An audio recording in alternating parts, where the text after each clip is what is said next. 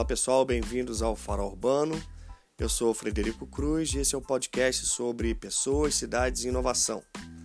Nesse episódio eu converso com Alexandre Gobo sobre economia circular. Ele é um arquiteto que vem trabalhando com esse tema já há alguns anos e nos conta como fazer para implementar esse processo na nossa prática profissional. Nos dá alguns insights bem legais e outras referências para quem quiser se aprofundar mais nesse assunto. Lembrando que a gente está no Facebook no Instagram como Podcast Farol Urbano. E também nosso e-mail é podcastfarolurbano.gmail.com. Obrigado pela sua audiência, pela sua companhia e vamos para a conversa. Alexandre, seja muito bem-vindo ao podcast. Obrigado pelo seu tempo para conversar um pouco aqui com a gente. Frederico, tudo bem? Prazer estar aqui no Farol Urbano e poder trocar uma ideia com você sobre as coisas que a gente vem fazendo e um pouco de economia circular aí, as, as implicações aí dessa nova onda aí. Legal. Vamos começar com é, um pouquinho sobre o seu histórico, como é que um arquiteto foi parar trabalhando com economia circular, como é que você tomou ciência desse assunto, como é que foi o seu trajeto até onde você está hoje? Perfeito. É, Bom, a minha história com começa com a minha é, aptidão de trabalhar com a fronteira entre o universo é, construído, né, as, os ofícios, as, as, atividades do ambiente construído e as, as atividades relacionadas ao ambiente natural. É, eu observei que haviam aquelas profissões que trabalhavam como a arquitetura trabalha com um ambiente construído, onde o ser humano modifica as engenharias e tal, e, e tem aquelas profissões que trabalhavam, a biologia, a medicina, trabalhavam com um meio, um meio biológico, ou a parte é, é, ecologia e tal, trabalhando com, com ambiente natural. Mas não havia essa ainda esse diálogo entre o ambiente natural e o ambiente construído, que é essa fronteira dessa relação. E, e, eu sempre né, me interessei pelo conforto ambiental ali, toda a parte de bioclimática.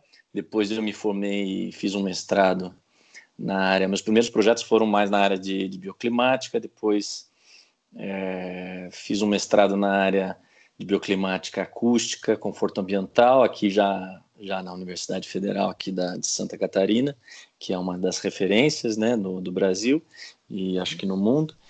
E, e dali, quando eu comecei a dar aula, que eu estava ali chefe do laboratório de, de, conforto ambiental, ajudando a montar o curso em Criciúma, e, e aí começou uma discussão sobre arquitetura sustentável, e na época a discussão era, ué, mas a arquitetura se é construída com quatro pilares, eu estou sustentando o edifício. Então, o edifício está se sustentando, né?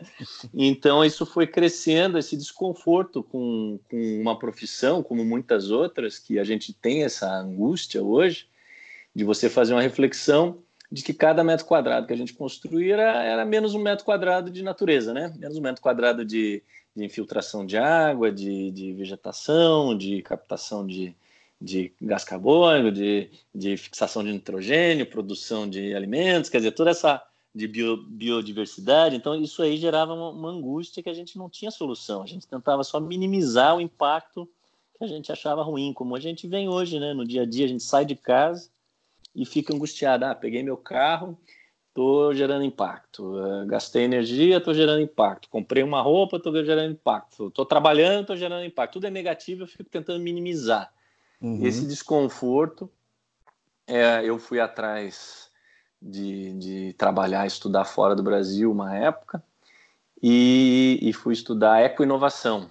A ecoinovação já é a lógica de que já que você vai inovar, você já tem que pensar em inovar é, voltado a soluções que respeitem os princípios ecológicos, que você comece a pensar isso. E dentro onde é que, das onde que você foi estudar? Isso aí, eu fui eu fui para Barcelona é, por, porque tinha toda essa né, essa aura de arquitetura que respirava coisas novas, né? Uhum. Trabalhei um pouco ali, tive a oportunidade de trabalhar no escritório de Miralles, que é um dos, dos ícones ali de Barcelona. E daí uh, comecei a estudar inovação, foi na França, foi na Universidade de Versailles. E daí, dentro do curso, eu, eu comecei a ler sobre a, a economia circular e, e, o Cradle to Cradle, que é um princípio, do, um dos, do, das escolas de pensamento que fundamenta a economia circular. Eu acho que eu vou descrever mais isso com, daqui a pouco. Posso uhum. falar disso? E aí, é, lendo alguns artigos que na época, esse era 2010, 2009, nem se falava muito em economia circular, isso estava ainda bastante. O livro Credit to Credit é de 2002, mas. Mas isso, isso lá vinha... também não se falava muito aqui no Brasil? Não, não se falava. Eram os primeiros primeiros trabalhos sobre, vamos dizer assim, ainda era algo marginal. Uhum. Até eu lembro que foi uma das discussões que eu tive ali, porque quando eu vi, quando eu li o livro e, e entrei em contato. O livro é escrito um de, dos escritores, são dois, é um químico alemão e um arquiteto americano. Então aquilo me chamou a atenção e muitos exemplos, uma forma, a linguagem de design, né, de você redesenhar as coisas, né, redesenhar a forma como a gente desenha as coisas, repensar completamente a partir de concepção que a gente trabalha muito na arquitetura. Uhum. E aquilo me, me, pegou. Eu brinco que foi que nem Matrix, assim. De repente você começa uhum. a ver as letrinhas verdinhas assim caindo, assim, e você percebe que de repente você pode, o conceito de ecoefetividade é você poder é, é, gerar impacto positivo para ecológico positivo com a arquitetura, com o espaço construído, né, com as atividades produtivas do ser humano e não ficar só minimizando. Então esse conceito fundamental que eu acho que é o conceito que que faz a diferença numa economia circular é você é, mexeu comigo. E aí eu pude, e aí eu voltei para o Brasil decidido a, a, trabalhar com isso e comecei praticamente a fazer o advocacy, né? Advogar sobre o, sobre o tema, falando com, com academia, com universidades, falando, palestrando para governo, pra, falando com, com empresas, né? Com os diversos setores, é, dando workshop. E foi muito interessante, desde 2011, trabalhando com isso. Aí eu tive a oportunidade de, de fazer diversos trabalhos, desde Uh, bom, primeira coisa que eu fiz foi, foi traduzir o livro para português, né? Esse livro que é um livro ícone, eu recomendo a leitura para quem está interessado em economia qual circular. É o, qual é o título do livro? O, em português, ele é Cradle to Cradle, uh, Remaking the Way We Make Things. Uh, esse hum. é o título em inglês. Em português ficou é, do berço ao berço, criar e reciclar infinitamente ou il, ilimitadamente. Ilimitadamente. Ah. Então foi foi um. Eu tive a oportunidade de organizar, coordenar a tradução e ser o revisor técnico, e, e ao final fui convidado pelos autores para escrever o prefácio. Isso foi uma satisfação enorme lá em dois, 2012. É muito bom. Uhum. Mas é, daí é, a coisa realmente, quando encontrava eco, né, por exemplo, na, na, Rio, 2, na Rio Mais 20, eu, eu fiz o. Pode ser o primeiro workshop de, de para startups, empresas inovadoras, lá no, na Rio Mais 20, pelo Sebrae. O Sebrae montou uma, uma, uma, tenda gigantesca lá, com uma infraestrutura gigantesca, e a gente fez dois workshops intensos lá, dois dias inteiros, com, com os, os empreende, empreendedores, né? Na época nem falava em startup, falava em empreendedorismo, né? Uhum. E aí foi muito legal essa primeira experiência ali. E, e de lá para cá, é, eu tive a oportunidade de trabalhar com a equipe aqui do Plano Diretor de São José, uh, desenvolvendo esse pensamento da economia circular para o plano diretor de São José, que, que estava sendo desenvolvido, revisado na época. Tive oportunidade de, de pensar isso também para empresas como a Duratex, a gente teve vários, um trabalho intenso ali com eles, que trabalha com a área DECA, a área de, de uh, hidráulica, né, de, uhum. de, de sistemas de projetos de hidráulica, equipamentos e louças e metais. Sim. E também a, a Duratex também trabalha com a parte de madeira, né, pisos uhum. e acabamentos. Então, assim, Acabamento. bem voltada à construção civil. E é, desde então vim trabalhando com algumas universidades, tive oportunidade de trabalhar com a, a, me envolver com o pessoal de logística aqui da Universidade de Santa Catarina. Foi aí que eu comecei a entender a questão da cadeia produtiva e, e, e a importância da gente se inserir, ou ter uma ideia de que nós estamos inseridos numa cadeia produtiva que é a própria cadeia produtiva de produção da cidade. né? Uhum. Produção dos edifícios e, e, infraestruturas de uma cidade, a gente está é, inserido nessa cadeia num, e, e, e, não, e, e, é uma visão mais sistêmica. Você entende isso como um sistema, da onde estão vindo esses materiais para é, construir a cidade. Como uma é, coisa impacta gente... na outra, né? Exato. O que fazemos com esses materiais na, no ambiente construído aqui? Como a gente estoca esses materiais, né? O estoque da cidade. Uhum. E como é que a gente descarta esses materiais? Para onde vai esses materiais depois, né? Então você começa a ver. E o Credit to Credit ele dá essa visão desde do, do micro, desde do, da, da, do design químico das coisas.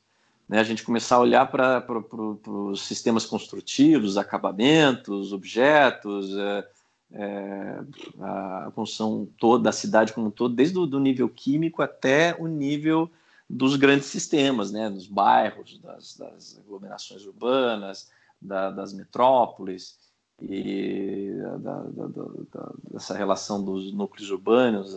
E aí a gente começa a, a, ver, a gente que é arquiteto consegue ler essas escalas muito bem, a gente trabalha muito facilmente, né? a gente aprende a trabalhar nessas diversas escalas, então eu comecei a entender o ser humano dentro de um sistema. Acho uhum. que foi, uhum. foi aí que a coisa abriu minha cabeça, né? Queria falar também a sua pesquisa recente. Você tem trabalhado é, fech... no título é Fechando o Ciclo, né? Benefícios da economia criativa para países em desenvolvimento e economias emergentes. Vamos falar então Isso, da quando... nossa realidade, né? Como é que a gente é, insere esse assunto que foi desenvolvido, o, o pensamento iniciado lá fora? Como uhum. é que a uhum. gente traz isso para a nossa realidade de um país, uma economia emergente? Uhum, é, na verdade, o, o título é, é, é Benefícios da Economia Circular, não é criativa. É, isso é legal você falar, porque tem as várias economias que estão surgindo, né? Economia criativa, economia solidária, a economia azul, e a bioeconomia e, e a própria economia circular. São as novas economias que estão é, é, moldando uh, novas formas de trocas, né? Como é que o ser humano troca e produz riqueza e utiliza o, o, os materiais recicláveis, os, os, os, materiais, na verdade, renováveis e os materiais não renováveis, né? Como uhum. é que a uhum. gente trabalha tudo isso? E, e gerando. Uh, e como é que a gente vai fazer para essas trocas gerarem benefícios ambientais, sociais e econômicos, que é a meta da, da sustentabilidade. Uhum. Então, quando eu, é, logo nessa, nesse início, lá em 2014 até 2016, eu trabalhei com um projeto que é, é, foi comissionado pela Tier Fund. Tier Fund é uma ONG inglesa que trabalha com cunho social. Eles uhum. têm projetos de advocacy no nível social, eles estavam investigando a economia circular para gerar impactos sociais em projetos de, em países de desenvolvimento. E, uhum. e, aí a gente começou a trabalhar junto para investigar as cadeias produtivas brasileiras essas que têm potencial de ser circulares. Então a gente foi ver a questão da informalidade no Brasil, a questão da política nacional de resíduos sólidos, a gente foi ver a, a, a questão da, do biogás, né, a agroecologia, né, são sistemas produtivos que têm em seu fundamento a produção de riqueza e a produção do, do vamos dizer, da economia é, é, é, das comunidades, das uhum. cidades, é, e essa relação, inclusive, do, do, do, rural com o urbano, muito mais integrado. Então, começamos a investigar essas coisas, inclusive a própria política nacional de resíduos sólidos, entender ela como um drive de desenvolvimento, né? Então, isso tudo foi, foi estudado nesse, nesse trabalho. E a perspectiva é, foi o seguinte, de que nós temos potenciais no Brasil, a economia circular que foi e vem sendo estudada muito para o contexto uh, europeu é, e americano, e vem também, tem uma, uma escola muito de longa data na, na China, é, no Japão também, já de, de décadas, né? No Brasil, em, em países como o Brasil, não, não tinha muito muito, aqui na América Latina e tal, não tinha uhum. muito estudo, muita visão. E a gente começa, eu comecei a perceber, e esse, esse, esse trabalho, inclusive, está online. Quem quiser procurar, Tier Fund, é, barra circular, economia circular, você encontra o trabalho. Ele deu origem Legal. a diversos trabalhos é, na sequência, né, sobre, sobre economia circular nos países de desenvolvimento, aí olhando para a Índia, olhando para a África e, e, e, Sudeste Asiático e tal. E aí o, o, nós tivemos até agora, há pouco tempo, eu tive a felicidade de, de ver que meu trabalho está sendo citado até em estudos é, de economia circular em países de desenvolvimento, que, que foi agora citado um trabalho do IDS, que é o é, a Escola de Desenvolvimento, o Instituto de. Como é que é o nome? IDS? É, é, estudos, estudos de Desenvolvimento, né? Uhum. Instituto de Estudos Legal. de Desenvolvimento, que, que, que é uma grande instituição inglesa, sobre essas, esses primeiros trabalhos seminais sobre como, como é que se impacta para esses é, pensamento de, da cadeia produtiva e como essa cadeia produtiva pode gerar impactos sociais e ambientais para países em desenvolvimento. Foi muito interessante. E hoje, para você ver, né, hoje, a partir do, do início desse ano, eu estou trabalhando com, finalmente no Brasil, um trabalho do governo que é dentro do Ministério de Ciência e Tecnologia, olhando para diversas cadeias brasileiras, inclusive a bioeconomia, e como é que isso finalmente pode gerar um, um roadmap, um mapa da economia circular para o Brasil, né? É Antes da gente avançar, seria primeiro parabéns pelo já por essa repercussão aí do teu, teu trabalho pioneiro. E antes da gente avançar, passa para a gente o beabá do que é economia circular e como é que a nossa economia está fundamentada hoje em dia. Ela não é circular. Uhum. Então, a, a, economia circular, vamos dizer que é a transformação que está acontecendo na economia linear que a gente tem, que é uma economia que é baseada em extrair, produzir, consumir e descartar. Né? Por uhum. isso que a gente chama de linear. Né? E, e isso vem sendo transformado é, há anos, né, décadas. Por quê? Porque você tem, nessa economia linear, você tem a, numa ponta a extração é, sem limites, né? Porque se você quer uhum. manter a economia funcionando, você vai extraindo, extraindo, você tem extração de materiais é, renováveis e recursos renováveis e recursos não renováveis. E, e, você utiliza esses materiais de uma forma muito é, leviana, assim, você utiliza uma vez só, você descarta muito rápido, você não, não desenha os sistemas para, para manter esses materiais, e ao final você descarta eles sem cuidado. Então, de um, de um lado você destrói com uma extração sem cuidado, é, você está gerando isso hoje escassez de muitos recursos não renováveis e, e, a destruição de ecossistemas que renovam dos recursos renováveis, é o solo, a água. E por outro lado, você tem o descarte de algo, de recursos que poderiam ser valiosos, estão sendo jogados fora é, e acabam virando poluentes, né? E no meio, a gente produzindo cidades, produzindo edifícios, produzindo produtos que a gente, a gente admite no nosso desenho, né, quando a gente projeta, quando a gente faz o design, a gente admite que no final do processo vai ter, vai ter resíduo. Uhum. A gente uhum. nem pensa nisso, né? A gente desenha, um, a gente estava conversando antes, a gente desenha um edifício, faz o projeto de um edifício, faz o projeto de um produto, uma cadeira, do mobiliário, ou de roupas, ou, uhum. ou dos, das infraestruturas de uma cidade, e você já considera que no final vai sobrar um pouco de material ali que é inútil e muitas vezes tóxico, né? com, com, com impactos sociais e ambientais e econômicos negativos. Né? Então, a economia circular ela vem falando: peraí, isso não faz sentido. Inclusive, isso é insustentável. Simplesmente, qualquer pessoa entende que, que é insustentável ficar. Mesmo que a população mantivesse, a gente muitas vezes confunde, acha que é a quantidade de pessoas que é ruim, né? Ah, tá crescendo demais, uhum. mas não é. É a forma como a gente, a gente consome tá que é ruim. Porque é um sistema linear. Por mais que eu tenha só 10 pessoas consumindo, eu estou jogando fora numa velocidade Sim. Que extraio e consumo jogo fora e não mantenho os estoques da cidade, não mantenho os estoques que a gente produz. É tão custoso economicamente, socialmente e ambientalmente você produzir a riqueza que a gente tem, produzir os materiais e os produtos que a gente cria, e a gente mantém eles muito pouco. A gente não tem uma estratégia de design para manter esses materiais, esses produtos, o máximo de tempo com a maior qualidade possível e reaproveitá-los quantas vezes mais for possível, antes de, de, de de decretar que aquele material não serve para mais nada. Na verdade, tem muitos materiais aí que são infinitos, né? como vidro, como alumínio, muitos metais, o aço.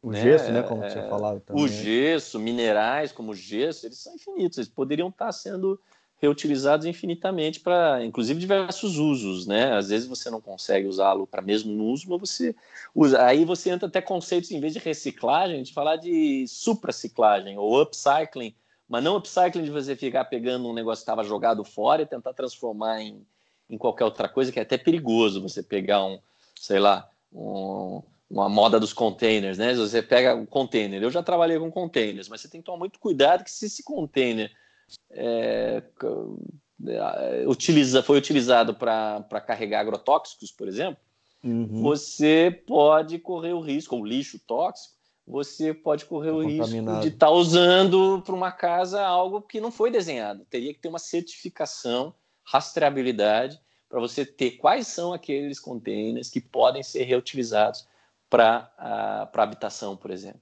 Para você poder, inclusive, ter leis para que eles não fossem utilizados para nada. E hoje em, dia, hoje em dia a gente nem, nem, nem perto disso, né? A gente não pensa. Eu acho que, é, é, na verdade, o que tá, a economia circular tá, tá, tá, essa mudança que a economia circular é um nome que a gente deu para o que está acontecendo, né? Uhum. É, ela está implicando em a gente pensar mais em forma de cadeia produtiva, pensar no ciclo completo, inclusive uhum. de vários ciclos, e aí começar a criar novos, criar novos padrões de qualidade. Aí você começa a pensar, opa, peraí, é, se nós vamos é, reaproveitar aquele material, aquele produto, aqueles materiais do produto. Então, o produto tem que ser desenhado, tem que ter um design para desmontagem.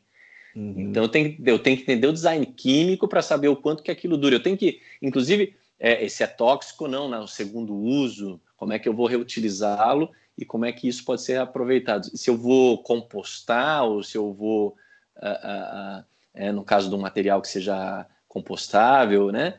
eu posso, eu tenho que, eu não posso misturar esse compostável com alguma coisa que é que, que é reciclável, porque senão eu contamino uma coisa uhum. com a outra, né? Então Sim. eu começo a estabelecer novos padrões, novos estándares. Inclusive hoje eu estou participando de um grupo que é o grupo de cientistas, pesquisadores, empresas que estão desenhando a ISO para a economia circular, que vai ficar pronta daqui a uns anos, mas que, quer dizer, já vai sair uma ISO que vai tentar estabelecer alguns estándares é, de Legal. economia circular para a gente saber o que fazer, porque na verdade tudo é novo. Né? Então a economia circular ela, ela, ela parte desse princípio, ok. Eu assim, a partir do momento que eu tenho material no sistema, eu tenho que extraí-lo e restaurar. O, o, o, eu tenho que o outro conceito da economia circular que é a regeneração. Tenho que regenerar os espaços que eu que eu uh, que o ser humano vai lá e, e, e toca, né? Então, uhum. se você imaginar, por exemplo, um conceito interessante quando eu uso telhados verdes, vou trazer para a nossa realidade de arquitetura. O que, que eu estou fazendo, em tese? Aquele solo, aquele metro quadrado de solo que eu retirei do terreno, ele pode virar um teto, né, que vai é, fazer a mesma função é, de, de atrair um ecossistema de pássaros, de insetos, que faria se aquilo fosse um solo, né? Num uhum. terreno baldio, vamos dizer, numa cidade, né? Mais que isso, se eu fizer uma parede toda verde, que é uma coisa delicada de se fazer, mas é possível, você tem vários exemplos, você então está multiplicando a área capaz de receber essa biodiversidade, maior do que o terreno em si que você tinha antes. Se você uhum. pensar em filtragem, a gente fala muito de, né, de, de, de deixar área de de infiltração no terreno para é, repor a água, para retenção hum, de, de né? impermeável. E se eu pensar que um edifício poderia reter mais água do que o terreno em si, se eu crio hum. sistemas hídricos né, de, de, retenção dessa água, e depois eu vou administrar essa água quando tem mais seca, quando eu tenho. É, não é só para economizar água, é para eu manter o fluxo do ecossistema. O ecossistema, gastar água não é problema no ecossistema.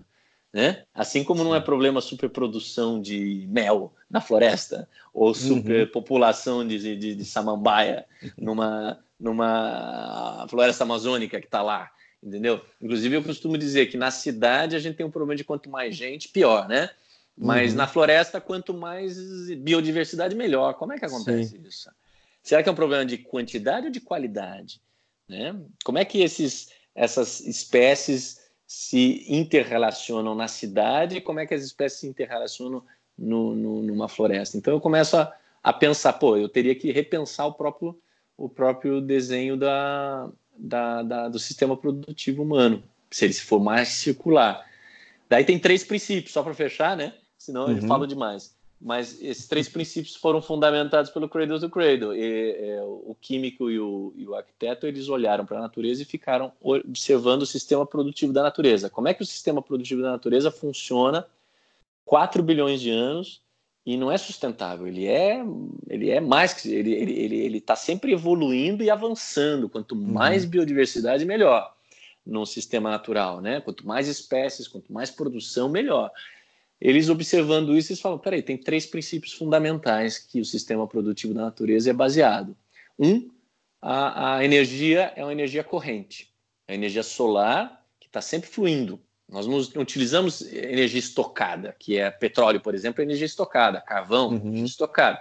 A gente utiliza na natureza o sistema, utiliza energia corrente, é, é eólica, que é também movimento de calor do, do ar, né? É a, uhum. a hídrica, é, é, a, é, a, solar, é a luz, é o calor. Então, você tem todo esse, esse coisa. O segundo, o segundo princípio da natureza é a diversidade.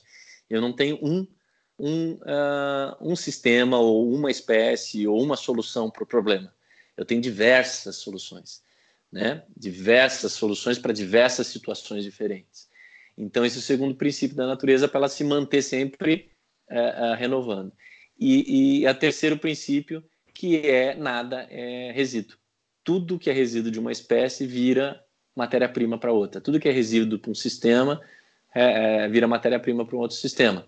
Então, na verdade, você tem os ciclos, você tem o fluxo de carbono, você tem o fluxo de nitrato, você, você tem o fluxo de oxigênio, você tem o fluxo de, de, né, é, é, de todos esses materiais, de água. Né? Eu, eu, brinco que até a água, se ficar parado, apodrece. Né? Sim. Então, eu preciso pensar nisso. Então, a partir desses três fundamentos de design que o Cradle estabelece, você começa a poder repensar todos os sistemas produtivos da humanidade.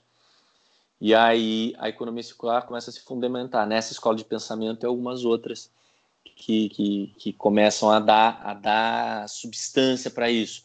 A biomimética, que é exatamente olhar para o sistema natureza, como fez o Cradle to Cradle e olhou para o sistema produtivo, né? Como é que é, o, o Bill McDonald, que é o arquiteto, dizia: vamos fazer edifícios como árvores e cidades como florestas. É uma lógica de biomimética. Uhum. Né? Eu entender que a floresta a árvore, quando cresce, ela devolve mais para o sistema. Emissões de uma, de uma árvore ou de uma floresta é positivo, não é negativo. Então, falar é. em emissão zero é, é, ridículo. A gente não é zero. Né? Uh, nada é zero. A nossa pegada tem que ser positiva, o balanço tem que ser positivo. Né? E, e, e a, outras escolas, como a, a, a simbiose industrial, você é, trabalhar essa lógica entre as indústrias, você trabalhar o capitalismo natural, são escolas de pensamento que fortalecem a lógica da, da economia circular. Então, fundamentalmente é isso. A, a economia circular vem, então, ó, não vamos desenhar mais nada que admita que tem resíduo no final. Né? Se é resíduo, tem que ser possível de ser recuperado por outro sistema. Se é resíduo para um sistema, se ele for recuperado por um outro sistema, ele não é mais resíduo, ele é matéria-prima. Matéria-prima de segundo ciclo, né? De, uhum. de, de, de, ciclo natural, assim. Então eu começo uhum. e aí a lógica de regeneração quando esse impacto vai para natureza, quando eu devolvo a água, quando eu devolvo o solo, quando eu devolvo o ar para o sistema e eu mantenho o sistema se regenerando, que a natureza se regenera, né? Uhum. A gente tem esses serviços ecossistêmicos gratuitos aí que se a gente não ajudar ele se regenerar, eles começam a dar problema. Daí você tem o ar poluído, a água poluída e as espécies morrendo, e aí você começa a colapsar o próprio fornecimento de água, de ar, de solo para o ser humano, é, de biodiversidade, né, para o ser humano continuar sobrevivendo no planeta. Hum. Resumidamente é isso aí. Não, legal. É, é um tema bastante rico, né? Até tem muita coisa para se falar e pesquisar. Mas é importante você colocar isso para as pessoas que estão tendo um primeiro contato é, entenderem é, o que, que é mesmo, né? Uma, não é uma coisa teórica, é uma coisa fundamental para o que a gente está fazendo hoje em dia. E se a gente quer pensar num futuro mais sustentável, é, não tem como fugir da, da, desse, desse modelo, né? E quando a gente fala no futuro, não é daqui a 50 anos, é daqui a 10, 15 anos. Né? E aí, mais que isso, né, a gente está falando de, de, qualidade de vida, a gente está falando Sim. de, de é, você ter aproveitar melhor o esforço humano para também você distribuir mais e gerar mais benefícios sociais também, Sim. né? Quando você, é, por exemplo, a lógica da economia circular, se eu vou manter um, um produto por mais tempo, um edifício, eu, uhum. eu, eu no sistema e eu vou pensar ele para ser renovado, né? Conceitos como modularidade, a gente estava conversando, conceitos como desenhar é, a partir de sistemas é, onde eu controlo todos os materiais e todos os processos como o BIM. Uhum. Você começa a, a, a, a, desenvolver, por exemplo, soluções muito simples, como uh, o exemplo do, do projeto de, de, de edifícios garagem. Você faz projeto de edifício de garagem e você admite que ele tem um pé direito mais baixo, certo? Só que eu não penso que num futuro próximo eu posso ter menos carros do que eu tenho hoje em dia. Né? Uhum. As pessoas estão migrando para carros menores, carros elétricos, que daqui a pouco vão ser autônomos. Né? O Google vai estar tá aí, o Waze, tudo compartilhados. Quer dizer, todas as economias novas aí é, sendo. E aí, esse edifício de garagem com o pé direito pequeno, que eu não posso fazer escritório depois, eu não posso fazer residencial depois eu não posso desmontar ele, porque ele foi feito de cimento e, e ferro, tudo amalgamado de um jeito que eu não, não é desmontável e não, não é renovável facilmente. E aí eu fico com, com uma área subutilizada ou cara de você renovar. E pior, aqueles materiais todos que estão ali por 30 anos, em vez de se poderem ser reaproveitados e reutilizados, eles são viram que brita para fazer aterro, né? E eu uhum. chamo isso de ecológico, né? Eu misturo as coisas diminuo a qualidade dessas coisas, desses materiais, e chamo de ecológico porque estou aproveitando para aterro. Ou estou misturando os plásticos todos, fazendo banco de praça, chamando de madeira ecológica, um negócio, é, se bobear, até tóxico, é aquele plástico que não tem mais nada a ver, não é um material mais nobre, que não serve mais para nada. E eu, eu, eu tento, vamos dizer assim, ser criativo, sabe? isso não, não serve para um, um, ainda mais cabeça de planejadores e designers como somos nós, né? Uhum. A gente não, não pode esperar o, dar o problema para depois ver o que, que a gente Sim. faz com aquilo. Quanto, ma desenhar... quanto, mais, quanto antes é, você prevê esse, esses problemas, é, na frente fica mais até barato de, de solucionar. Né? Isso, isso, e é mais inteligente, né? A gente está falando de inteligência, por isso que assim a, a, a, a gente tem que começar a entender, eu, eu vejo, que é, tem uma fala do né, o seu programa que fala da, da inovação nas cidades, né, que é que hoje os, os, os, grandes problemas da humanidade acontecem nas cidades e as grandes soluções que a gente conseguir resolver nas cidades vão ser aonde a gente vai revolucionar e, e, e realmente mudar o jogo, né? mudar uhum. a história da, da humanidade. E, e, no Brasil a gente tem mais de 80% da população está nas áreas urbanas. É, no mundo hoje, mais de 50% da população é urbana. As previsões são que isso vai aumentar. E, então, assim, é, a oportunidade que nós temos num país como o Brasil de reinventar os sistemas, muitos sistemas nossos que a gente tem que a oportunidade de, de, de, de instalar, às vezes até pela primeira vez, né? Os, a gente tem questões, por exemplo, de tratamento de resíduos, né? A gente sabe que a grande população brasileira não tem uh, tratamento de, de, de, efluentes, de esgoto, né? Redes de esgoto nas cidades é, é, uma, é, uma, é um problema no Brasil. Só que a gente continua pensando no sistema antigo, centralizado, onde eu tenho mais gasto e custo no sistema de esgoto, você vai ter uma central de tratamento que gera é, um impacto no preço da terra em volta muito grande, na uhum. qualidade de vida de quem está em volta muito grande, ambientalmente aquilo não, não é a melhor solução, em vez uhum. de eu já trabalhar com sistemas mais modernos que geram energia, através do biogás, que, que retiram fosfato e nitrato da, da, do, do, dos resíduos urbanos e da, do esgoto e para a produção de fertilizantes, que começam a tratar aquele esgoto como uma, uma fonte de riqueza, né? a água é retirada para voltar para a indústria. Então, esses pensamentos já estão, já estão na CNI, na Confederação de, de da Indústria Brasileira, já estão no, em alguns sistemas modernos de modernos de mais novos, porque esse pensamento uhum. não é tão moderno assim, mas sistemas mais novos de, de biossistemas, né? São, Já... são sistemas é, é, economicamente viáveis ser implantados. Totalmente, totalmente. Na verdade, eles são mais economicamente viáveis, uhum. só que tem uma questão chave. Eu tenho que pensar no médio e longo prazo e eu tenho uhum. que pensar de forma sistêmica. Isso é chave. E eu tenho certeza que o público que está te escutando sabe, consegue entender o ciclo longo e sistêmico. Né? Porque a gente trabalha com escalas, a cidade trabalha numa escala longa, né, e sistêmica. Então, é, é, os diversos sistemas, quando eu pensar que o, o uma, uma, por exemplo, um, sistema, um biossistema que recolhe os, os esgotos, trata, gera biogás, gera água limpa, que pode ser, servir para irrigação e fertirrigação, e ainda uhum. tira nitrato e fosfato para fertilizar, fertilizar o solo, e não gera nenhum tipo de, de de, de impacto ambiental, porque daí eu gero um filtro de raízes, por exemplo, que retira todos os metais pesados daquela água, né? Uhum. E tox, toxinas. Então, quer dizer, se eu desenho isso, mesmo que a implantação no curtíssimo prazo seja um pouco mais cara, é, uhum. eu tenho é, impactos ambientais, sociais e econômicos no médio e longo prazo muito mais interessantes para um sistema muito maior.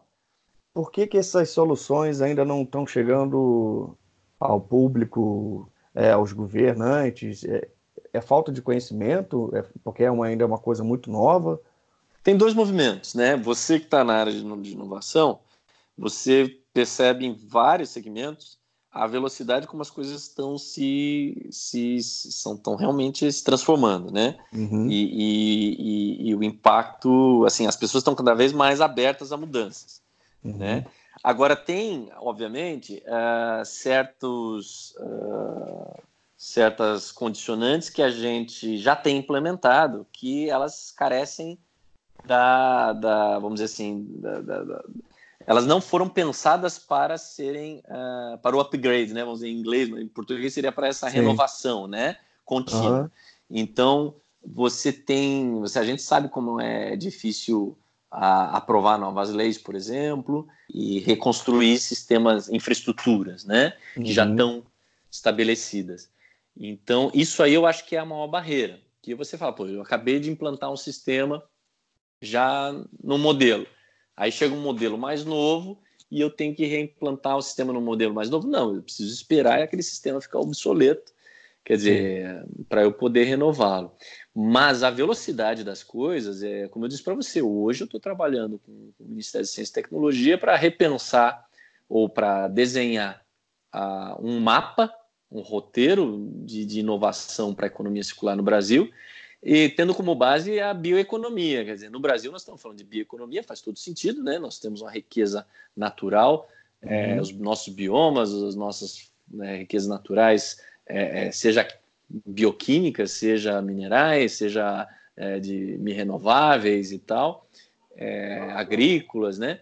Só que uhum. a gente uhum. tem que criar a lógica da bioeconomia, como é que eu vou manter? Eu não vou extrair. Extrativismo está fora de moda, nada pode ser mais só na baseada no extrativismo. A gente precisa uhum. criar um sistema de manutenção disso. E, e, e, nós já estamos conversando disso no, no, Brasil hoje, né? Isso aí é, é reflexo do que está acontecendo no mundo.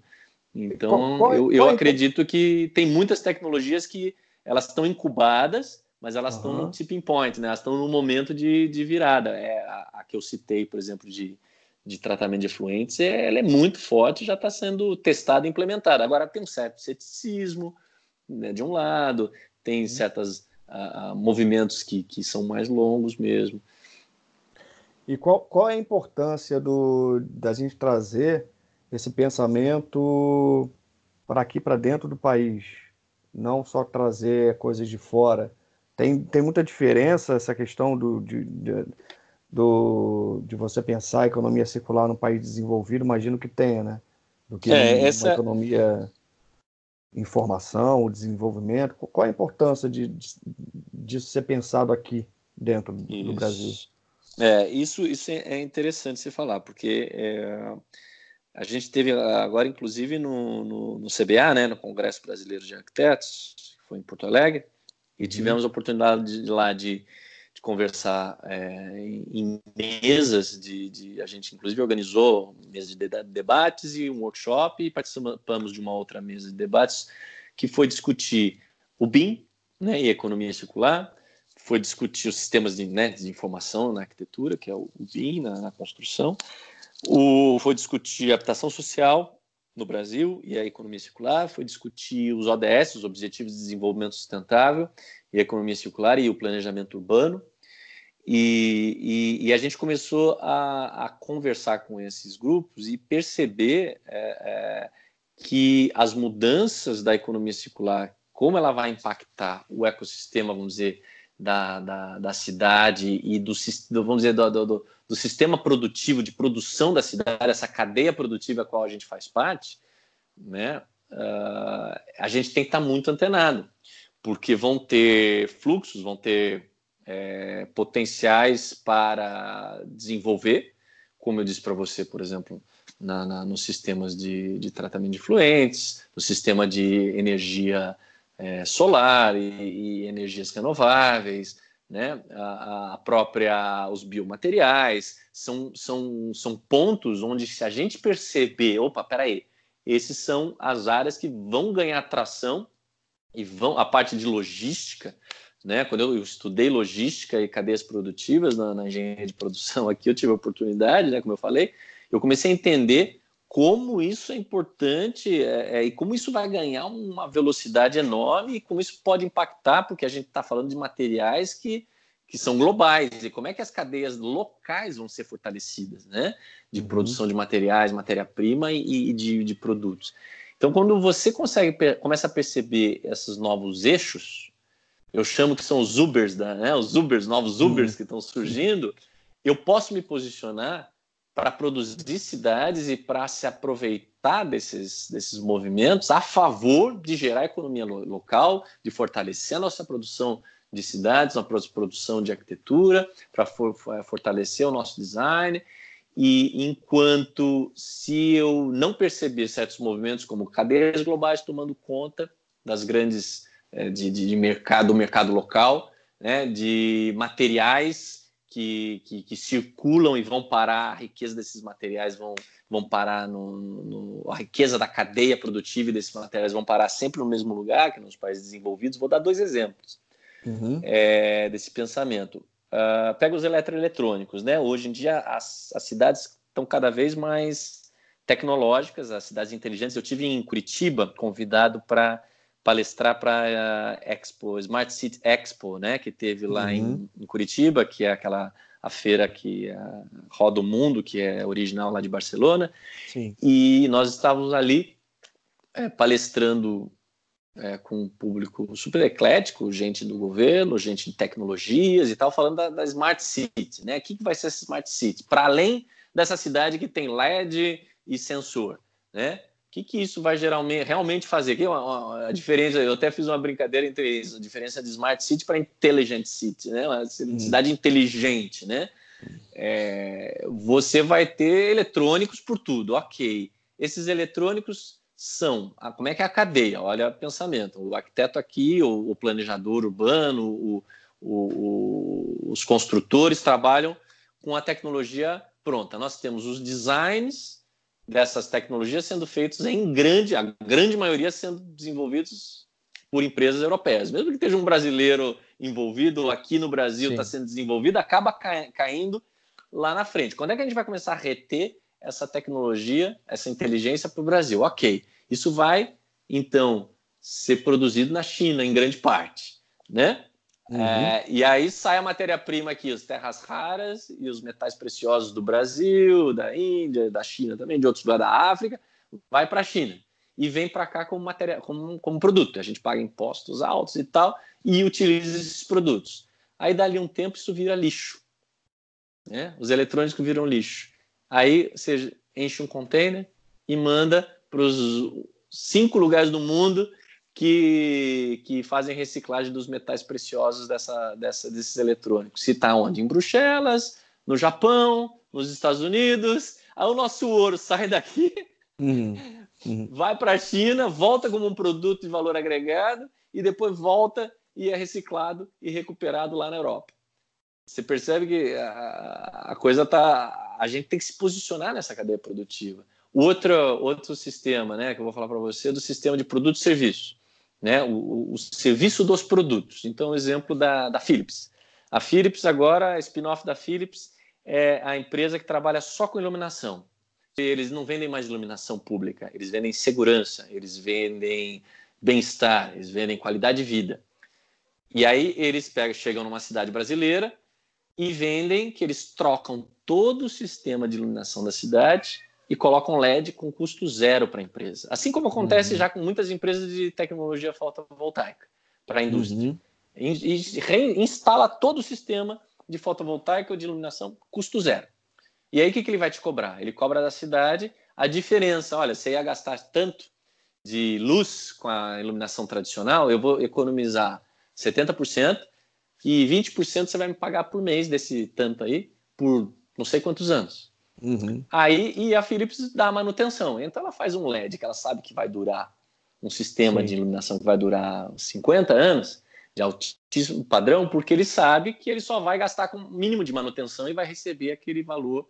Então ele está vendendo o serviço do produto. Inverte a filosofia, né? Ao invés de Exato. fazer produto e vagabundo para o cara comprar você... sempre. Isso, exatamente. Agora imagina o prefeito, vamos fazer um, né, uma situação ligando para e falando assim: olha, o índice de criminalidade naquele bairro aumentou, eu preciso que você vá lá verificar se a iluminação está ok. Ele não está mais cobrando luz, ele está cobrando o serviço da luz. Assim, assim como imagine que o nosso sistema de saneamento que recolhe lixo na porta de cada uma das pessoas, não é, hoje, hoje em dia a gente paga uma taxa de lixo que a gente paga por peso, uhum. certo? Ou por volume, né? De, de, de, resíduo transportado e tratado. Ou seja, quanto mais lixo, mais a empresa ganha. Se for uma empresa privada, poxa, ela não vai querer nunca que acabe a geração de lixo, certo? Porque uhum. o sistema não é por serviço, o sistema é pago pelo. É, é, é por serviço, mas no, no, no caso tá é pelo volume do produto, do material, né? A gente mede por material. eficiência. Exatamente. E, e, aí você poderia daqui a pouco falar assim: não, não, eu não vou, eu não quero serviço de, de catar, catar lixo, eu quero serviço de limpeza pública. Não era assim o nome das empresas? Limpeza de, empresa de melhoramentos, empresa de limpeza pública. Então, o que, que eu vou cobrar? Aquele bairro está sujo, aquela rua está suja. Se a empresa vai ter que botar mais caminhão, ou se ela vai ter que, na verdade, fazer um, um, um, programa de educação ambiental com aquele bairro, porque na verdade não é, não está faltando catalista, está faltando para o pessoal se educar, entendeu? Ou uhum. na verdade vai fornecer, subsidiar composteiras e vai ensinar o pessoal a ter uma, um, jardim do bairro lá que o pessoal vai produzir é, agricultura urbana ali. E com isso ele vai reduzir a necessidade de coleta de, de lixo orgânico. Você percebe que muda a lógica Sim. e a gente para de trabalhar. E por fim, como exemplo, que esse exemplo eu adorei, que foi dado pela presidente do, do Conselho de Arquitetura aqui de Santa Catarina, lá no, no CAL, que a gente estava discutindo sobre habitação social. E ela falou: Poxa, se o arquiteto, o construtor, o produtor da cidade, todas essas é, profissões que vai muito mais, muito além da arquitetura, que estão em volta da produção da, da cidade, começarem a pensar não em, em, vender metro quadrado, mas em vender os, o, o potencial e benefícios no sistema todo daquela construção, benefícios sociais e ambientais, que eu posso calcular, inclusive, quantificar o benefício econômico, social e ambiental de um comércio de rua, por exemplo. Né? Uhum. De uma praça, de um passeio público, de uma ciclovia, eu posso quantificar isso, certo? De habitação, né? Eu quantifico os impactos sociais, ambientais e econômicos e vendo essa visão sistêmica da produção do, do espaço construído. E paro de vender metro quadrado, que é um pensamento linear. Uhum. Né? Aí eu começo a explodir a lógica na cabeça da dos, Clique na, Faz cabeça de quem está escutando a gente, né? É, eu não sei se eu consegui te explicar. Você é, pode me dizer se está claro esse meu pensamento? Não, lógico, é, são esses insights que a gente busca aqui no, no podcast para disseminar o conhecimento para quem está escutando a gente, porque esse Exato. é um clique, é, é, realmente não faz sentido mais a gente ficar vendendo metro quadrado. E eu posso, eu posso mensurar isso e botar um preço, gente não posso? Eu não posso ter uma lógica econômica, já que o mercado paga em dinheiro, certo? Claro. Aí eu, eu mensurei, aí eu paro de choramingar, porque, vamos dizer assim, a gente no pensamento tradicional, a gente não vai mudar as coisas, né? Claro. Então a gente tem que impor isso. É claro que a gente tem que ter mais incentivos, as leis são lineares no sistema linear. Vamos dizer, o sistema linear ele foi construído, vamos dizer, estruturado em centenas de anos. Nós não vamos mandar uhum. isso, apesar de a gente ter uma urgência para mudar isso, nós não, não vamos mudar isso em dois anos, mas, uhum. mas em 30 essa coisa vai ter que virar. E eu vou dizer para você, eu, eu trabalho, uh, trabalhei por muito tempo, esse tempo todo, com advocacy, que eu chamo, e com internalização, que é o quê? Você ir uhum. lá e desenvolver, até, é, é, desenvolver metodologias para você pegar organizações governamentais, na academia, na, na, nas indústrias, na, na, sociedade civil organizada, e introduzir esse pensamento na cabeça, porque as soluções são. Por isso que eu digo, a economia circular é uma abordagem. E eu mudo a, a forma como eu começo a dar solução para as coisas, né? Uhum. E para rever leis, para rever sistemas de gestão, para rever sistemas de mensurar o sucesso e tal, indicadores, né? E, e, e projetar e desenhar. E, e, também trabalho, vamos dizer assim, é, com o design das coisas, né? Que é, então uhum. tá, é, me ajuda a redesenhar isso. A partir do momento que você toma uma decisão, você tem um desafio enorme, porque você, claro, a gente está querendo colocar o circular numa caixa quadrada ainda, né? Mas você estabelecer por onde o circular começa, aonde que já tem fluxos circulares, porque eu tenho certeza que tudo isso que eu falei, muita gente vai, vai ouvir e vai falar, pô, mas espera aí, então o que eu estou fazendo de certa forma é circular? Eu vi uma uhum. empresa que também já está fazendo algo circular, tem uma lei tal, a própria Política Nacional de Resíduos Sólidos tem elementos de economia circular muito fortes ali, né? Uhum. Em, né? A, a lógica da responsabilidade. Não vai começar do zero esse processo. Não né? vai começar do zero. E aí, onde é que está o fluxo? Onde é que está? Onde é que eu posso iniciar que eu não tenha tanta resistência? Eu não vou começar pelo mais difícil, onde eu tenho mais resistência. Para você ter uma ideia, eu fecho aqui a questão de exemplos eu, eu, eu tava, fui convidado para estar numa mesa de discussão sobre mineração urbana semana retrasada. Você já ouviu falar disso? Não, não sei, nunca ouvi falar. Pois é, mineração urbana, eu fiquei, eu já tinha ouvido falar, mas não tá, foi feito ali não dentro. Não tem nada a ver com blockchain, né? Mas tem tudo a ver com blockchain, você vê, né? Exatamente. Os caras estavam ali, no, é, foi uma, uma, uma, uma, conversa lá em Brasília, um, um auditório ali né, um evento organizado pelo Ministério de Minas e Energia, ou seja, estavam os representantes ali interessados em mineração, certo? Você vai pensar aqui que mineração tem a ver com sustentabilidade, né? Eles estavam ali, tinham indústria, tinha tecnologia, tinha o pessoal de, de eletrônicos, tinha a, o Ministério de Ciência e Tecnologia, tinha uh, outros, o Ministério da Economia estava ali, tinha muita gente olhando e aí que primeiro entendimento, mineração urbana é é retirar recursos valiosos de processos urbanos, de fontes no perímetro urbano. Uma demolição de um edifício, eu posso retirar metais, é, metais não, materiais preciosos para algumas indústrias. Os eletrônicos é outra, é o que está mais óbvio, né? Uhum. Eu tenho. Agora, nada disso foi desenhado para ser recuperado. E aí eu, eu coloquei esse desafio para a indústria de mineração. Poxa, a indústria de mineração é exatamente a indústria que consegue ver para uma montanha de pedra e falar: ah, se eu cavar ali, eu consigo mensurar se é custo efetivo, eu, eu, eu tenho que cumprir com leis ambientais, eu tenho que entender. Claro que a gente não tem bons exemplos no Brasil, né? Esse exemplo, uhum. na verdade, tem problemas e foi discutido muito isso. É, com certo delicadeza, mas a, a, questão de, poxa, nós não podemos continuar fazendo o que a gente faz de, do jeito que a gente faz. Mas eu só quero. Esse exemplo é só para dizer: dos lugares mais inusitados, eu nunca imaginaria que eu estaria tão cedo conversando sobre economia circular com um setor tão estigmatizado como o setor de mineração, que está entendeu? Que está buscando soluções. Como é que eu vou sair de onde eu estou e que está cada vez mais difícil, mais caro e mais custoso para o meio ambiente, para a sociedade. Não tem mais como justificar a mineração do jeito que está. Né? E do outro lado eu tenho lixões e tenho edifícios e tenho tudo sendo demolido e renovado e que viram mais lixo para o sistema. Então tem impacto nas duas pontas. Uhum. E se essa indústria de mineração se tornasse uma indústria de mineração urbana, parasse de extrair da natureza? Né? Então, para todo mundo que ouviu até agora essa coisa da mineração, que estava, meu Deus, meio chocado, eu, o meu pensamento é, ah, eu já imagino essa indústria de, de mineração parando de minerar em áreas ambientais, em áreas naturais, indo e focando todos os seus esforços nas áreas urbanas para manutenção desses materiais todos que estão na área urbana, desse estoque urbano, né? de, de materiais e gerando o que? Matéria-prima para voltar para o sistema, né? para não precisar mais. É, e você já tem, por exemplo, uh, como é que você faz? Eu, eu digo o grande paradigma do, do, da latinha de alumínio. Né? Uhum. Uma latinha de alumínio, é, eu extraio uma vez e hoje em dia, uh, acho que os dados eu não tenho de cabeça, mas 70%, 80% de todo alumínio no mundo ele é reciclado. O aço, eu acho que tem esse, eu acho que é o aço que tem esse, esse dado também que é uhum. é reciclado, ou está estocado, né? Está em, tá em construções ou, ou em produtos. Uhum. Né?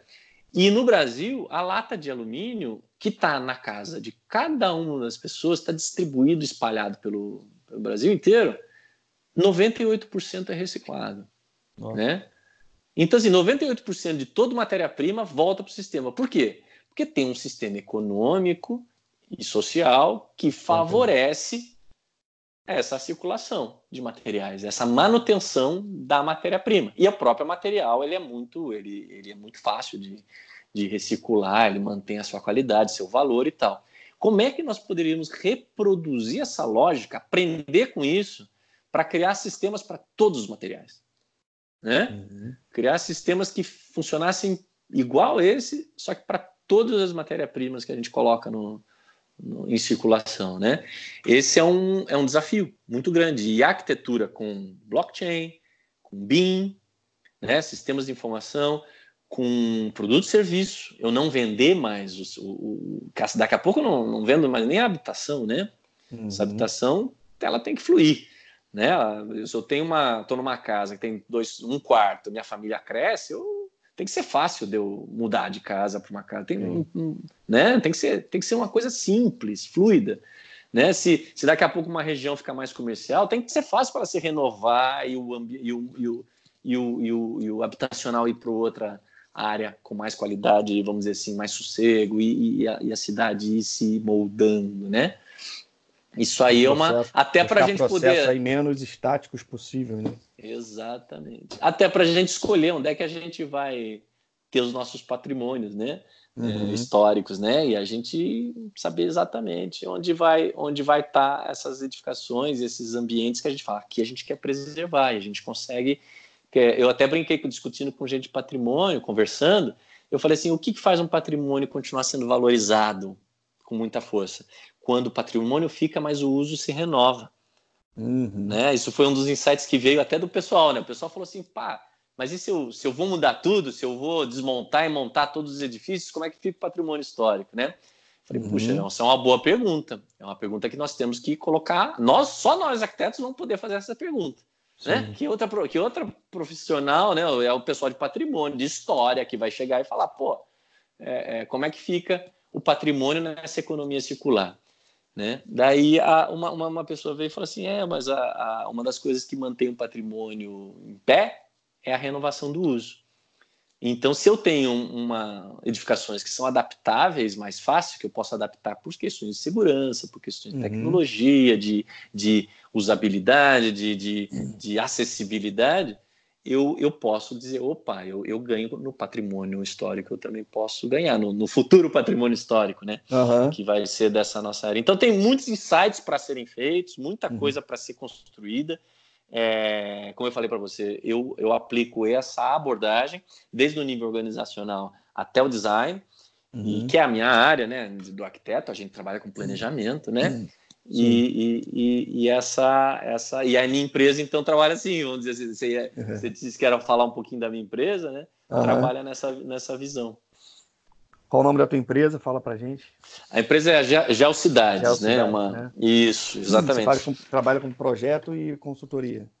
É, é a, a Geocidades, ela. Eu, é, eu, eu, eu, tive duas empresas. A primeira empresa foi uma empresa que eu fundei em 2011, que trouxe o EPEA, é, EPEA Internacional, que era a empresa que é a empresa do Michael Browner, um dos, um dos escritores do livro Cradle to Cradle, e eu fui representante oficial, fundei a, a, a EPEA Brasil para trabalhar com Cradle to Cradle no Brasil.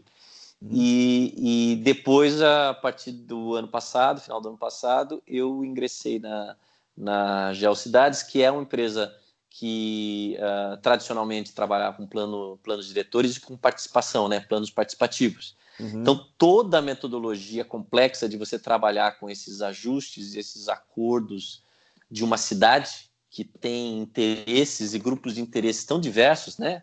Uhum. É, que uhum. tem que trabalhar questões ambientais, sociais, que tem que trabalhar com o econômico, com o econômico poder econômico e, e o governamental, que tem que negociar a, a recursos, né? E a gente conversando entendeu que tinha muita afinidade e você precisa sair de uma ideia de cidade, né? O que cidade que queremos, uhum. aplicar uh, metodologias para no final sair com um planejamento que vira uma lei, algo bem concreto, né? E que vai incentivar o desenvolvimento. Então, fez todo sentido a gente começar a trabalhar junto para fomentar a economia circular no Brasil. E, e, não só no Brasil, fora também, né? Uh, a gente está pensando muito que isso vai acontecer de forma regional, né? Acho que o, o, o, o trabalho de economia circular para a lógica aqui de, da, na América Latina vai ser muito intenso. E aí falando como, como arquiteto, né, dando exemplo aí quem está escutando a gente, pô, amanhã eu começar um projeto novo, quero pensar mais no meu projeto, inserir esse meu projeto, meu cliente, meu método, minha metodologia de trabalho, já pensando um pouco na, na economia circular. É, já deu algumas dicas aí, mas não sei se teria mais algumas coisas que alguns insights para o pessoal que está trabalhando com projeto, com especificação de material, com design. Como é que a gente muda uhum. esse pensamento? Lógico que a gente tem que se aprofundar, tem que estudar, mas o que, que seria que uma coisa rápida e simples do da nosso dia a dia que a gente poderia começar a implementar? Uhum. É, é, eu diria assim, primeiro é primeiro é conceitual, né? Vamos dizer assim, é paradigmático, né? Você realmente assim uh, abrir a cabeça para essa diferenciação entre modelos lineares, que eu chamo de ser menos ruim, né? Então uhum. você tentar melhorar o que é ruim, você está sendo ruim, só que um pouco menos, né? Então, assim, eu olhar para um sistema que, pô, ah, então vamos minimizar o impacto negativo, essa frase é péssima. Como é que eu convenço um cliente a minimizar o impacto negativo? Eu comecei dizendo que ele é ruim, né? Tá, tá, é.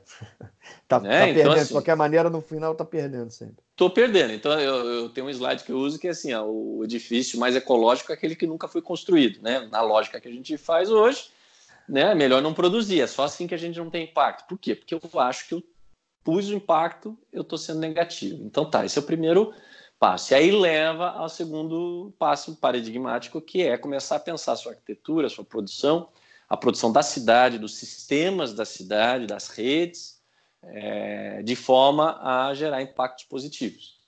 Então eu tenho que pensar como é que eu vou mensurar a minha, meu trabalho a partir dos impactos econômicos, sociais ambientais positivos que aquilo gera. É claro que eu gero negativos no caminho. Né? Eu tenho que. Ou até um, até um ser vivo ali, um macaco no meio da floresta, ou uma. Né, ele, eu, eu, o, o, exemplo mais legal que a gente usa é o exemplo do, desses castores, né, que derrubam um monte de árvore, uhum. formam um dique, e aí ele cria um novo ecossistema que vem pássaros que não vinham antes, anfíbios que não vinham antes, uh, uh, peixes que formam ninho, uh, formam seus, seus habitats ali para uhum. a desova, graças a uma pequena destruição ali, né? Vamos dizer, podemos, é poderíamos olhar. É uma transformação. Então eu começo a pensar em regenerar. Eu modifico, eu transformo para aquilo se regenerar. Eu posso regenerar ecossistemas naturais e eu posso regenerar sistemas urbanos também, ecossistemas urbanos. Então, uhum. imaginar essas duas coisas. E aí eu começar a pensar na lógica de design, como é que eu vou redesenhar as coisas, como é que eu vou repensar as coisas que eu que eu e usar todas as, essas economias, conectá-las e, e, e, eu tenho que ter um pensamento cradle to cradle, eu tenho que pensar nos materiais, né? Que nunca podem, nos sistemas que eu construo, na forma como eu construo, nunca pode virar resíduo. Eu sempre tenho que pensar que o edifício um dia vai ser desmontado. Um insight que teve lá no CBA, no, no, no congresso, no workshop, foi essa. É, e eu faço muito projeto para ser construído, né? O arquiteto uhum praticamente é formado para desenhar projeto para construção. E se eu começar a formar os arquitetos para desconstrução? Hum. Para fazer projetos de desconstrução de edifícios? Hum? Eu não preciso? Se eu desconstruir esse piso aqui de um, uma forma tal que eu possa depois utilizar para ser piso outra vez ou ser um revestimento em outro lugar, e eu vou instruir o pedreiro que desconstrua dessa forma, que o uhum. desconstrutor vai desmontar, né? Porque muitas vezes eu não consigo recuperar o produto inteiro, uma janela, por exemplo, às vezes eu consigo, mas tem outros que não, né? Uhum. Então veio esse insight. Pô, e, e, e, esse mercado de construção e desconstrução, será que não geraria, geraria uma coisa muito interessante, por exemplo, para adicionar a autoconstrução do, da, das comunidades, é, comunidades mais, né, que precisam trabalhar, que trabalham com essa lógica de autoconstrução? e de, uhum. da comunidade construindo o próprio bairro, as próprias casas? Será que não, não teria um, um projeto? Um, um, olha o campo de aplicação na arquitetura que abriria essa, essa, essa perspectiva. Então, eu, eu tentar tentar olhar para a cadeia inteira. Eu, eu, eu olhar o, o, meu edifício não termina quando o edifício é construído. Depois esse edifício vai ser operado. Né? Eu tenho todos os sistemas de operação, descomissionamento de equipamentos, manutenção, uso, reuso, renovação daquela área. Será que eu não posso trabalhar também como arquiteto em todas as etapas de operação? E uhum. depois na desconstrução, na renovação, no reuso, na reutilização. Aí eu imagino o BIM o que, que vai acontecer com a gente, né?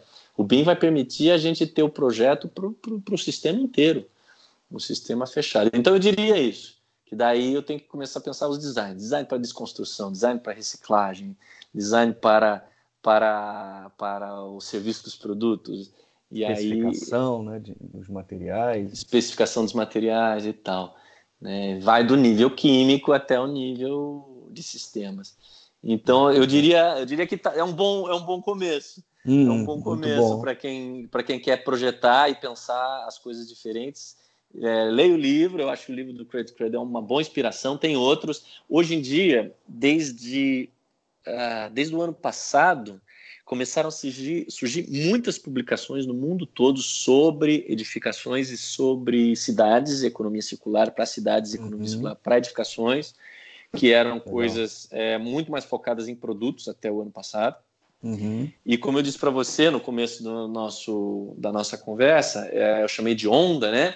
Que na uhum. verdade eu, eu, eu, eu, eu identifico, quando eu comecei a trabalhar com economia circular, a primeira onda foi essa onda de e, e, um novo pensamento, um novo conceito, essas primeiras, uh, uh, uh, primeiras inovações, muito ainda no nível é, experimental e de tentativa e erro, né? E agora a gente já está, quase 10 anos depois, a gente já está num, numa nova onda que é a onda dos exemplos, dos cases, né? Em uhum. muitos estudos, Amsterdã tem um estudo sobre a cidade uh, circular, Amsterdã, Londres, Paris tem um plano de, de economia circular para a cidade. Então você já você está falando de fluxo de materiais na cidade, está falando de, de, de, de, análise de ciclo de vida, você já tem uma série de ferramentas que você não tinha até hoje, né? Uhum. É, e exemplos, exemplos que você pode conseguir uh, ir pesquisando, você consegue muita coisa para. Eu mesmo, esse trabalho que eu estou fazendo, é, é, do roadmap Brasil está sendo feito no Brasil, no Chile, no Uruguai e no México. Então, quatro países desenvolvendo seus roadmaps em economia circular hoje, ao mesmo tempo. Todos fazem Legal. parte do mesmo projeto. Então, isso aí, a, a CNI acabou de sair o relatório da, da economia circular para o Brasil, para a indústria brasileira, e a construção civil está lá, obviamente. Né? Uhum. Então, assim, é, tá, as coisas tão, vão ganhar uma velocidade muito grande. Eu estou feliz, porque eu, eu, eu, quando falava economia circular, é, fazia eco, né? Uhum. quando eu comecei a trabalhar. E agora não, agora é, tá, tá uma atração muito grande. Eu tô, sou feliz que fiz parte dessa, dessa história. É, é eu, a gente no começo se acha meio maluco, mas ainda bem que a coisa está crescendo. Né? Eu acho que muita gente está nessa, né? Você que trabalha com inovação, muita uhum. gente que você deve conversar que fala assim, nossa, eu comecei a trabalhar com isso e a coisa está crescendo, está ganhando força, Sim. porque são muitas coisas que estão mudando, né? Não é, é. privilégio da economia circular, é, são várias várias novidades bom, aí que vão mudar a nossa vida, né? É, e tudo convergindo para um, uma melhoria do, do, da qualidade de vida. Isso aqui é o legal, que, é, todos os assuntos que a gente traz é sempre esse foco na, na, na, na melhoria da, da, qualidade de vida nas cidades, enfim, uhum. todos os benefícios que vão trazer para a gente, né? Não tem, a gente Isso, não está falando de outros, né? Tá Isso. De... É, mas tem riscos, entendeu? A economia circular ela não é sustentável per si entendeu? Uhum. Ela tem potencial para ser muito mais sustentável. Ela também uhum. não é socialmente é, justa per si, ela tem potencial para, é, é, por exemplo, distribuir o poder das cadeias produtivas e gerar economias locais. Né? Uhum. Algumas tecnologias aí, a impressora 3D, ela tem esse potencial também de, de, de distribuição da, da, da, do poder de produção, né? Então tem, uhum. tem potencial para é, a gente precisa tomar rédea, é isso que eu venho falando hoje. Sim. Nós, arquitetos que produzem a cidade no Brasil, precisamos tomar a rédea, olhar para essa economia que está vindo para ficar, não tem mais saída, é, e começar a, a pensar, dar a direção para ela e tomar controle. Se a gente não der direção, ser, alguém vai dar. Nós vamos ser atropelados outra vez e vamos ficar dependentes das grandes cadeias que a gente já né, as cadeias é, de produção que já dominam o sistema. A grande chance é de mudar esse, esse jogo. Né? A gente já tem vários unicórnios brasileiros, né? Por que uhum. não daqui a pouco ter um unicórnio na área de construção uhum. e certeza. produção das cidades, né? Nessa área, você estava falando ali da, da. Você me falou no começo, quando a gente bateu um papo sobre o, o evento que teve aqui em Florianópolis de é, Construtec, né? É Isso, inovação nas Construtecs as Contutex. Eu acho que eu, por exemplo, é, é, uma, é, um movimento que eu tenho que fazer, que eu ainda não fiz, que é conversar com as, com as empresas de, de inovação aqui de Florianópolis e dos é. outros centros de TIC, né, pelo, pelo Brasil, é, nas Construtex, para apresentar para eles o potencial da economia circular. Eu, se eles não estão vendo, você disse para mim que que não viu né, nenhuma iniciativa ali diretamente ligada, falando economia Sim. circular, mas eu acho que isso aí tem um potencial imenso para gente para gente gerar uma inovação brasileira para reduzir os nossos problemas e, e, ganhar e pular, né? Fazer o leapfrog que chama em inglês, né? Pular os, os grandes problemas nossos. É, eu dou sempre o exemplo da telefonia na África, que foi direto do da não telefone para ter telefone celular. Não, não tem sistema de cabeamento. Porque uhum. eles foram direto para o celular, né? Para telefone celular. Aqui no Brasil, a gente foi direto do, do cartão de crédito para o chip, né? Não passou pelo. É, a gente já tinha chip aqui, o pessoal no, nos Estados Unidos que já tinha tecnologia instalada estava lá passando cartão ainda. Agora uhum. não, agora já estão em outra revolução. A gente precisa aproveitar isso para algumas infraestruturas que a gente não tem uh, bem desenvolvidas no Brasil, né? Alguns problemas que a gente diz, pô, mas falta isso, falta aquilo. Bom, então vamos direto para a tecnologia circular que vai nos levar para um caminho um caminho novo, tem um grande potencial. Eu vejo dessa forma, sabe? Eu sou eu sou otimista porque eu trabalho uhum. com sustentabilidade. Bom. Você precisa você precisa ser otimista, né? Porque os problemas também estão batendo na nossa porta, né? A gente sabe que não está não tá fácil a, a os, os, os, prenúncios aí, a gente vai ter muito desafio, mas eu acredito que assim como a gente é, não conseguiu destruir ainda o sistema, com toda essa lógica linear, há 300 anos né, ou mais, é, se a gente começar a trabalhar a favor da natureza, a gente tem uma capacidade de regeneração muito rápida. Sim, bom. É. Bom que você que está tá inserido no assunto tá, tá, tem ainda uma visão positiva para o futuro. Mas Exatamente. se não tivesse, né? Exatamente. Alexandre, é, tem muito assunto para a gente tratar. A gente já está com mais de uma hora de conversa. Sim, estou olhando é... Mas eu te agradeço pô, imensamente. A gente já está um tempão para conversar. Sempre peço para o convidado uma dica de alguém que você ache interessante divulgar, para as pessoas buscarem mais sobre o assunto. Eu, eu sem dúvida, é, é, tomar contato com o arquiteto William McDonald, que, que tem uma produção em arquitetura muito interessante e já trabalha com, com economia circular e cradle to cradle há décadas, né? Ah. E todo o trabalho dele é muito interessante. É, e isso aí, sem dúvida, é um, é um ponto. É, existem arquitetos que eu admiro, é, como Richard Rogers, que é o conhecido, né, bastante uhum. antigo, é, trabalhou no Pompidou, né, tem alguns muitos trabalhos ícones dele, que eu, uhum. eu, eu admiro a forma como a arquitetura dele é naturalmente circular, porque os edifícios muitos são desmontáveis, são materiais é, limpos e, e e bastante a leitura muito clara e tem uma qualidade de arquitetura muito boa. E, e hoje estão surgindo grupos muito fortes é, na Dinamarca, é, em Bruxelas, na Inglaterra, é, que na Alemanha, que são jovens arquitetos trabalhando com o conceito de economia circular, que vale a pena dar uma bugada. Eu não tenho de cabeça eu sei de um que foi apresentado ali no CBA, que vai estar na, na UIA, no evento da UIA no, no ano que vem, hum. e que se der tudo certo eu vou estar lá na mesa lá com eles. É, foi, só um, foi só um convite, mas espero que, que é, até lá, né, até lá se concretize. Uhum. Mas é, de estar lá junto com, com, E o nome dele era. desse grupo é Rotor. Rotor, uhum. acho que são de Bruxelas.